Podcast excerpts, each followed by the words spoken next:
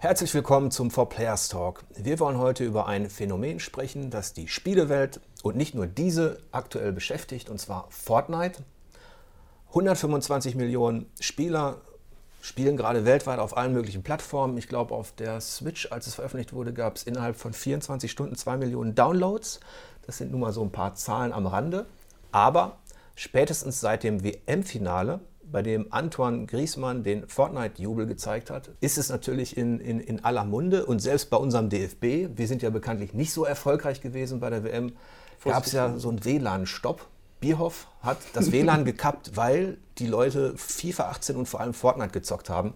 Jetzt kann man sagen, Fortnite kann nicht schuld gewesen sein, denn die Franzosen haben es ja gepackt. Ja, das stimmt allerdings. Wie ist es denn jetzt mit diesem Fortnite? Warum sind wir als Spielemagazin wir sind natürlich auch interessiert an diesem Titel, aber bei uns spielt er aktuell noch gar nicht so eine große Rolle in der Coverage. Woran liegt denn das? Einerseits liegt das daran, dass es immer noch nicht veröffentlicht ist, glaube ich. Also wir testen ja immer erst, wenn das Spiel wirklich mit Version 1 erscheint. Und Fortnite ist eins dieser ewigen Early Access Spiele. Das heißt, das ist seit zwei Jahren mit dem ersten oder seit drei Jahren mit dem ersten Modus verfügbar. Das konnte man auch schon in der Box als Early Access Version kaufen irgendwie.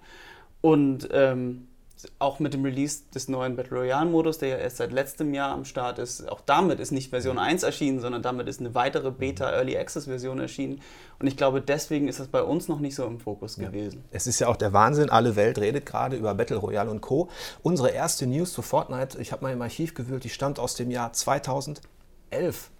Vor sieben Jahren gab es so eine News, da stand sowas drin wie Epic will mit der Unreal Engine auch so ein bisschen was la Minecraft machen, weil 2011, 2010 war das Boomjahr für Minecraft und die wollten so in diese Schiene rein und damals wusste man noch nicht so genau, ja, was soll das genau werden? Survival Action, Sandkastenmodus.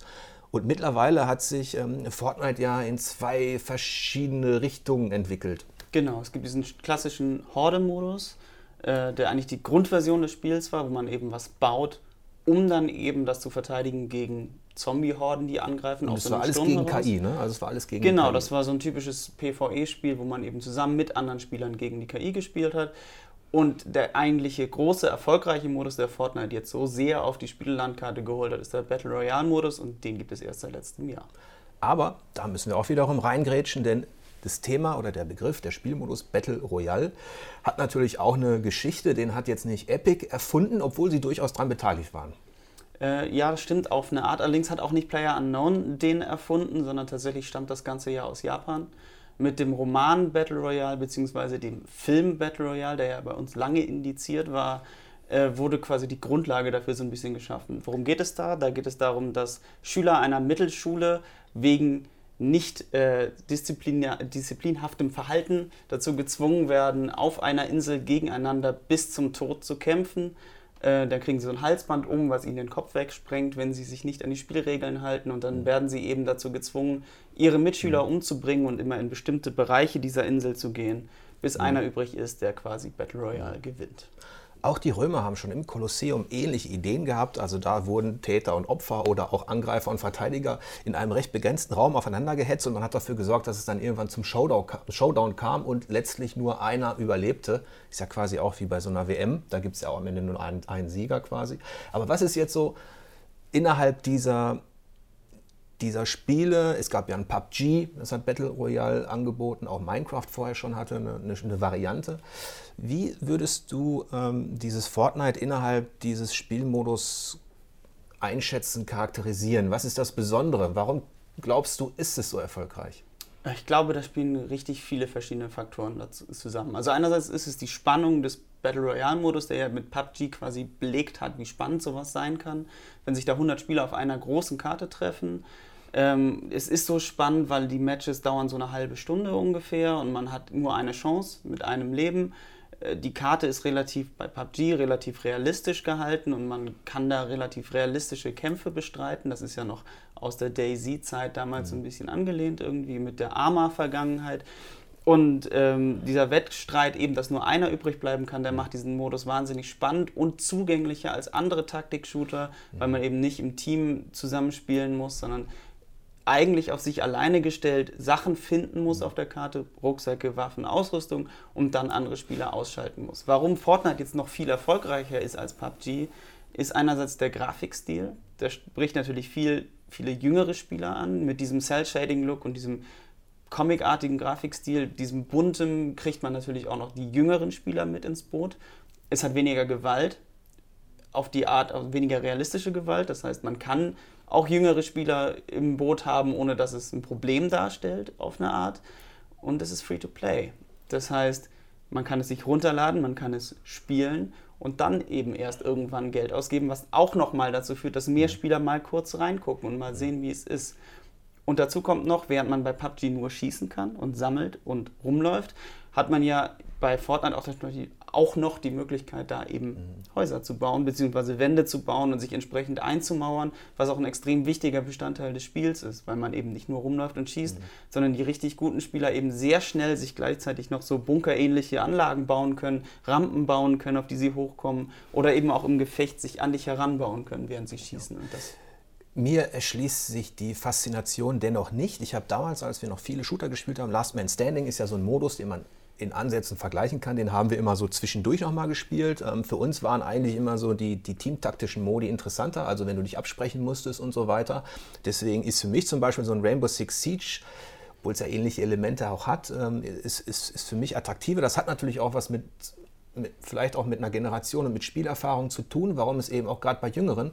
Und da war Fortnite ja auch in den letzten Wochen durchaus in den Nachrichten, Spiegel, Stern und Co., Eltern sorgen sich um die äh, Hausaufgabenmentalität, die, die Einstellung ihrer Kinder, weil die so viel Fortnite zocken, angeblich. Und was kann man denn da machen? Ja, Zeitslots verteilen und erst wenn du das und das gemacht hast, bring erstmal den Müll raus und danach darfst du Fortnite spielen.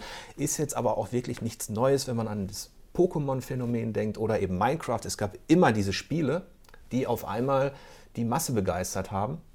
Ähm, und du hast ja vorhin erwähnt, es ist ähm, free to play.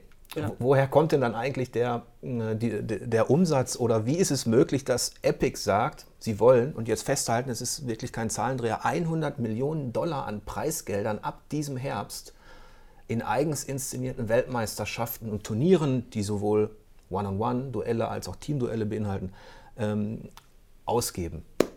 Na, das ist ja, also es gibt ja beim Battle Royale nicht die Möglichkeit, dass man mit Geld Waffen oder ähnliches kaufen kann, weil das ja die Spielbalance komplett kaputt machen würde und ja auch dem Spielprinzip widersprechen würde, weil man findet ja die komplette Ausrüstung, die man hat, findet man ja auf dem Schlachtfeld. Das heißt, die einzige Art, auf die man sich unterscheiden kann von den anderen Spielern, ist, wie man aussieht. Während man jetzt zum Beispiel bei einem Counter-Strike mit einem Waffenskin glänzen kann, im Stream, sage ich mal ganz vorsichtig, ist das da nicht möglich. Das heißt, die einzige Möglichkeit da ist eben, dass man sein Aussehen verändert und da hat Epic sich überlegt, dann kostet so ein Skin halt 20 Euro. Und dann kommt man ganz schnell auf ganz viel Geld, wenn sich jeder Spieler nur einen Skin kauft, der ihm gerade gefällt. Ja. Jetzt habe ich gedacht, wer ist denn so doof? Wie kann man denn darauf spekulieren, dass da ähm, Geld ausgegeben wird? Aber ähm, es gibt genug Doofe da draußen, ähm, Entschuldigung, ähm, die scheinbar ihr digitales Outfit dann extrem, also die da investieren. Und es gab eine Umfrage in den USA, 1000 Amerikaner wurden gefragt, wie viel Zeit verbringt ihr damit? Und 68 ähm, Prozent dieser, äh, dieser Probanden haben gesagt, sie geben auch Geld aus und zwar so im Schnitt 60 Dollar. 60 Dollar für Kosmetik eigentlich. Aber das ist zum Beispiel etwas, was, was, was so die Spielmentalität unterscheidet zwischen dem, wenn man früher im Online-Bereich, im Shooter-Bereich unterwegs war und auf LANs gespielt hat oder so und jetzt. Das ist wirklich, da geht es ja dann wirklich auch ans, ans, ans Eingemachte, da rollt richtig der Rubel. Ja, es ist so ein bisschen, als ob du das Spiel erstmal kaufen würdest, nur dass es viel mehr. Leute sind, die sich dieses Spiel kaufen. Ne? Also ich meine, so ein Invest von ungefähr 60 Dollar ist ja so, als ob du dir eine Vollversion kaufen würdest, zum Teil vielleicht sogar weniger. Und das heißt, äh, im Endeffekt haben, hat Epic es geschafft, dass sie ein kostenloses Spiel veröffentlicht haben, was so viel Geld generiert, als ob sich jeder dieses Spiel kaufen würde, was natürlich ja. gar nicht so verkehrt ist. Um nochmal auf dieses Phänomen zurückzukommen mit den Taktik-Shootern, der direkte Vergleich wäre Counter-Strike zum Beispiel. Und mhm. da muss man einfach sehen, wie unglaublich unterschiedlich da die Einstiegshürden sind. Also Fortnite in der ersten Runde, wenn man sich ein bisschen zusammenreißt, ein bisschen versteht, worum es bei Battle Royale geht, kann man es durchaus in die Top 20, vielleicht sogar in die Top 10 schaffen, ohne einen einzigen Schuss abzugeben.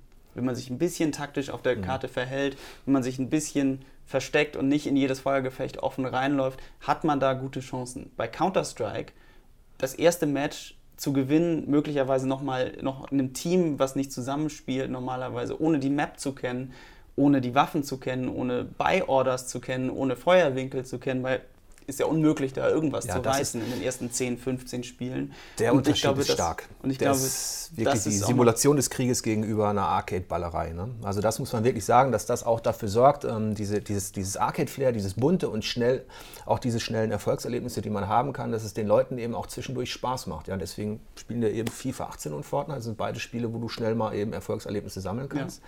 Ja. Ähm, jetzt ist es so, dass das ja erst dieses Phänomen ist jetzt da, aber das ist erst der Anfang. Ich habe diese, diese Weltmeisterschaft ähm, äh, erwähnt, die, die Epic inszeniert weltweit und da kommen ja jetzt aber auch noch so zwei, drei andere Aspekte hinzu. Epic ist sehr geschickt darin, das Ganze auch exklusiv für sich zu behalten. Ja. Jetzt wurde ja gerade die, die, die Android-Version veröffentlicht ähm, und die gibt es zum Beispiel nicht im, im Googles Store, sondern nur über die offizielle Seite von, äh, von Epic. Und da geht es um 50 Millionen Dollar, die dem einen in diesem Fall Google, äh, entgehen und die Epic natürlich dann ähm, direkt ja. bekommt quasi. Wie, wie würdest du so diese, diese Sache einschätzen, also diese, diese wirtschaftliche Komponente oder auch die, die Strategie von Epic? Epic ist schon tatsächlich relativ geschickt. Und ich meine, auf der, auf der PlayStation zum Beispiel gibt es ja keinen Weg um den PlayStation Store herum. Da müssen sie ja diesen Weg wählen.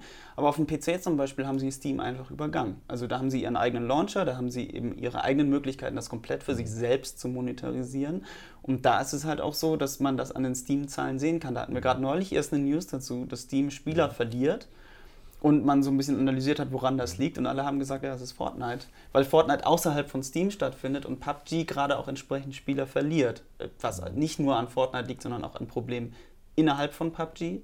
Aber äh, da kann man halt sehen, dass das für Epic schon extrem wichtig ist und dass sie das sehr geschickt machen, dass das tatsächlich bei ihnen selbst bleibt. Da lohnt sich vielleicht auch mal der Blick, äh, der genauere Blick auf Epic. Epic kennen wir alle. Sie haben die Unreal Engine. 1991 wurde Epic gegründet von Tim Sweeney und Co. Die Unreal Engine haben sie ähm, etabliert und äh, vor allem dadurch ihre Umsätze generiert über die Lizenzgebühren. Unreal, Unreal Tournament, genau. legendäre Shooter. Sie haben Gears of War gemacht, also sie kennen sich schon aus und das muss man ja auch sagen, das ähm, analysieren wir ja auch in unserer äh, Vorschau, die demnächst kommt, aber auch in anderen Artikeln, dass die, die, die Shooter-Mechanik, die funktioniert schon, so ist es nicht. Aber worauf ich hinaus wollte ist, Epic ähm, wurde 2012, ähm, hat Epic einen Anteilseigner bekommen, und zwar Tencent aus China. 48 Prozent der Aktien halten die Chinesen und das sind nicht irgendwelche Chinesen, sondern das sind die Online-Chinesen, die im Grunde vom Chat bis über den Browser, bis über Bezahldienste den kompletten chinesischen digitalen Markt beherrschen. Und zwar so weit, dass man als ausländisches Unternehmen, wenn man ein Spiel platzieren möchte, diese Erfahrung hat Capcom jetzt gemacht mit Monster Hunter, dass in dem Moment, wo die chinesische Regierung, die hinter Tencent steckt, sagt, aus irgendwelchen Gründen wollen wir dies hier nicht, dann entfernt Tencent einfach den Download aus dem Store und Monster Hunter hat keine Chance. Die Aktien von Capcom sind sofort um 10% gefallen. Sprich, dieses Phänomen Online-Multiplayer-Spiele muss man auch mal in so einem globalen Kontext sehen. Die Chinesen halten 50% und ihnen gehört auch Riot Games. Tencent gehört Riot Games. Riot Games das ist, das ist der Entwickler, ähm, der League of Legends macht. Und das ist auch ein Big Player innerhalb dieses Online-Business, das ja seit mehreren Jahren steigt. Also das war für mich ein interessanter Aspekt, ähm, dass, es, dass da nicht einzelne amerikanische Firmen nur unterwegs sind, die was machen, sondern dass man das auch mal so sehen muss, ähm, dass der größte chinesische Konzern da schon seine Finger im Spiel hat. Ja, generell ähm, ist Battle Royale ja gerade auch extrem noch eben wirtschaftlich extrem einflussreich, was verschiedene Faktoren gerade auslöst, beziehungsweise bedingt in der Spielewelt, die auch nicht unbedingt alle positiv sind. Einerseits, wenn man auf Epic guckt, die haben ihr quasi MOBA Paragon ja eingestellt, weil mhm. sie Leute brauchten, um Fortnite zu entwickeln was ja auch einige andere Spieler betroffen hat, die darüber überhaupt nicht glücklich waren, dass ein anderes interessantes Spieleprojekt, was nicht ganz so gut lief, erstmal eingestampft wurde, nur um Battle Royale zu entwickeln. Das ist so eine Entwicklung, die man ja auch an anderer Stelle sieht, dass jetzt quasi jeder so einen Battle Royale-Modus einbaut, dass sich die Spielewelt da mal wieder sehr auf ein Thema einschießt. Also das war ja. bei Daisy ja auch so ein bisschen so, mhm. dass jeder plötzlich meinte, wir müssen diese Survival-Simulationen machen und jetzt ist es plötzlich so, dass jeder meint, okay, jetzt müssen wir alle Battle Royale machen. Wo das hinführen kann, finde ich zumindest, hat man sehr gut an den MOBAs gesehen, ähm, wo plötzlich jeder ein MOBA gemacht hat. MOBA dies hier, verschiedene Arten, diese 3D-MOBAs, wo man äh, im Level ist, dann MOBA-Shooter, Standard-MOBAs gab es zuhauf und übrig geblieben sind Dota und League of Legends. Und ähm, so ein bisschen hat man das Gefühl, dass diese Battle Royale-Blase eventuell auch platzen könnte und eigentlich auch dieser Markt nur Platz hat für ein bis zwei große Player.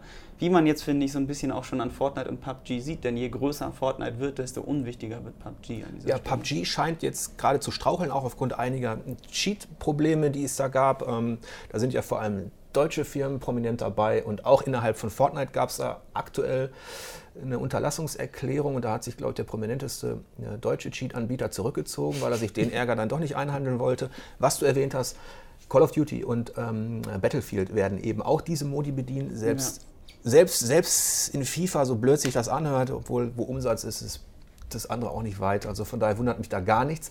Andererseits ähm, ist es ja so, es ist es ist ein typisches zyklisches Phänomen der Spielkultur, dass solche, du hast Minecraft erwähnt, wir haben MOBAs erwähnt und Pokémon kann man auch dazu zählen, dass solche Dinge die Massen begeistern und die dann für, für einen Zyklus von ein paar Jahren eben so dominant sind, dass sie auch auf andere Einfluss ausüben.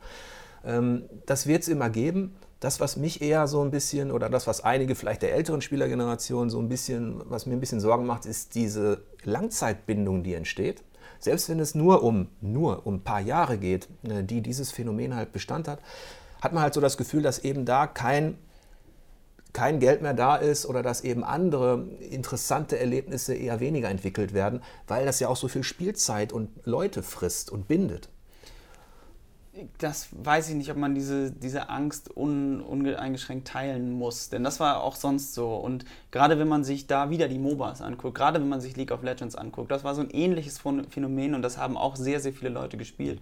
Beziehungsweise spielen immer noch sehr, sehr viele Leute. Und auch da ist es so, nachdem sich dieser Markt gesetzt hat und man festgestellt hat, dass gar nicht so viel Platz ist für so viele MOBAs, weil die Leute halt eh nur League of Legends spielen und nicht mehr jeder versucht das zu machen, dann hört diese Bewegung auch schnell wieder auf. Dann bleibt eben nur dieser eine große Anbieter und dann ist genug Raum, um andere Sachen zu entwickeln. Wenn man sich jetzt anguckt, wie erfolgreich Sony gerade mit einem völlig anderen Ansatz von Spiel ist, glaube ich nicht, dass man da großartig Angst haben muss, nur weil dieses Spiel wirklich langfristig Leute binden könnte. Denn äh, Spiele haben zum Teil, gerade Online-Spiele, immer schon langfristig Leute gebunden. Ja, da gebe ich dir, das stimmt, die Nische hat sich mittlerweile in der, in, in, in der Spielewelt so nicht die Nische, sondern zig Nischen haben sich so durchgesetzt. Also es gibt ähm, für jedes, jedes kleine Genre, jedes Subgenre gibt es eben Kunden, die dafür auch bezahlen, sei es über Kickstarter im Early Access oder irgendwo, dass ich mir da auch keine Sorgen mache, dass es die, die Vielfalt der, der Spiele im Allgemeinen beeinflusst. Aber so ein bisschen erkennt man ja schon, diese Kaufbereitschaft ne, für, für so Krimskrams, die gab es halt vor zehn Jahren noch nicht so.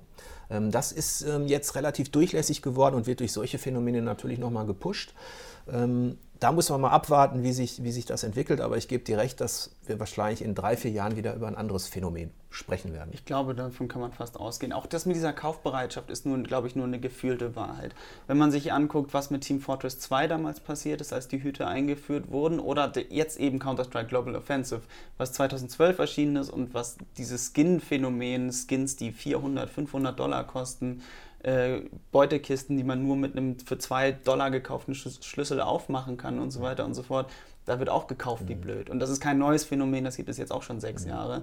Dementsprechend glaube ich, ähm, da ist die Gefahr insgesamt geringer, als es von vielen, ich will nicht sagen älteren Spielern gerne gesehen wird.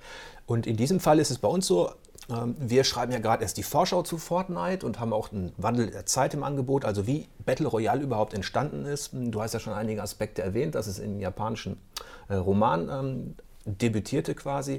In diesem Fall ist noch so, kann man vielleicht sagen, dass es besteht keine Synchronität zwischen der Euphorie innerhalb der, der, der Spielebranche aktuell, was Fortnite und Co. betrifft, und ähm, unsere Einschätzung als Spielekritiker, Spielepresse.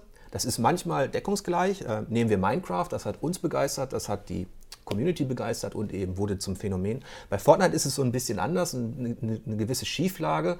Die Masse ist begeistert, die Kritik eher nicht, aber das ist auch eben vergleichbar mit, mit Pokémon, also mit Pokémon Go, das hat bei uns jetzt auch nicht gerade die höchste ja, Wertung erhalten und ist trotzdem durch die Decke gegangen oder durch die Parks gegangen da draußen.